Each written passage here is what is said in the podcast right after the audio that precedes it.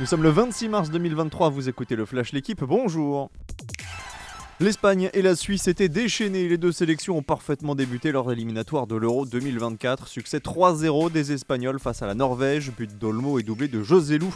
Les Suisses se sont baladés en Biélorussie. Victoire 5-0 avec notamment un triplé de Stéphane.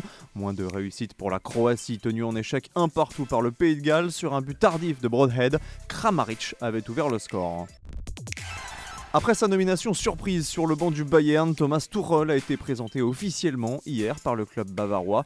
Et l'ancien coach du Paris Saint-Germain est clair sur les objectifs de la fin de saison. Nous avons la possibilité de réaliser un fabuleux triplé, explique-t-il. Le Bayern est deuxième de Bundesliga à un point du Borussia Dortmund, mais surtout les Munichois sont encore en lice en Ligue des Champions, où ils affronteront Manchester City en quart de finale, ainsi qu'en Coupe d'Allemagne.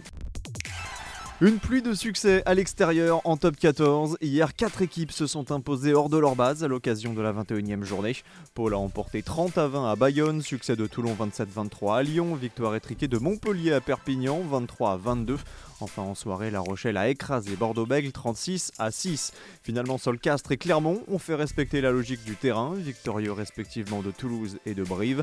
Ce soir, rendez-vous à 21h05 pour le derby entre le Stade français et le Racing qui, pour succéder à Binyam Girmay au palmarès de Wevel Game, sur le papier, le grand favori du jour s'appelle Wout Van Aert, vainqueur en 2021, et qui reste sur un succès vendredi sur le 3 Saxo classique. Mais le Belge devra se confronter aux sprinteurs comme Merlier, Philipsen, Deli ou autres Groenewegen, ainsi qu'à des spécialistes des classiques comme Mohoric, Ghana, Kung ou Pedersen. Au programme, plus de 260 km de course, 9 monts et 6 secteurs pavés.